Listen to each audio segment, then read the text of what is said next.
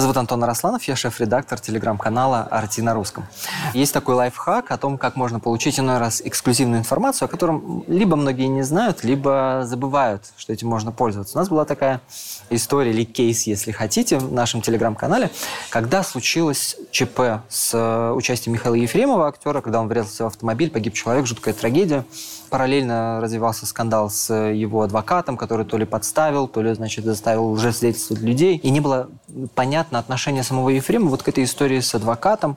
Не жалеет ли, что он выбрал его? Ну, казалось бы, как можно получить вот реакцию непосредственно от участника этих событий, от героя этих событий, да? Как от него получить это, этот прямой вот контакт, прямую реакцию?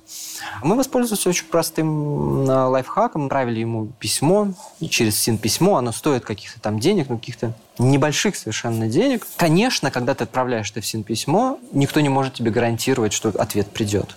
Это на усмотрение, собственно, самого человека, которому письмо это адресовано. И в данном случае можно сказать, что повезло, но я предпочитаю говорить по-другому, что редактор, отправивший это письмо, нашел такие формулировки и так поставил вопросы, что Михаил Ефремов просто не мог на это не ответить. И мы, собственно, первые СМИ были в России, которые опубликовали ответ на наши вопросы, когда он находился уже непосредственно в местах не столь отдаленных. И он там написал, что он действительно жалеет о том, что он связался с этим адвокатом, действительно, может быть, не надо было обращаться за его помощью, ну и какие-то там истории о том, как он сейчас э, значит, себя чувствует, он там рассказал.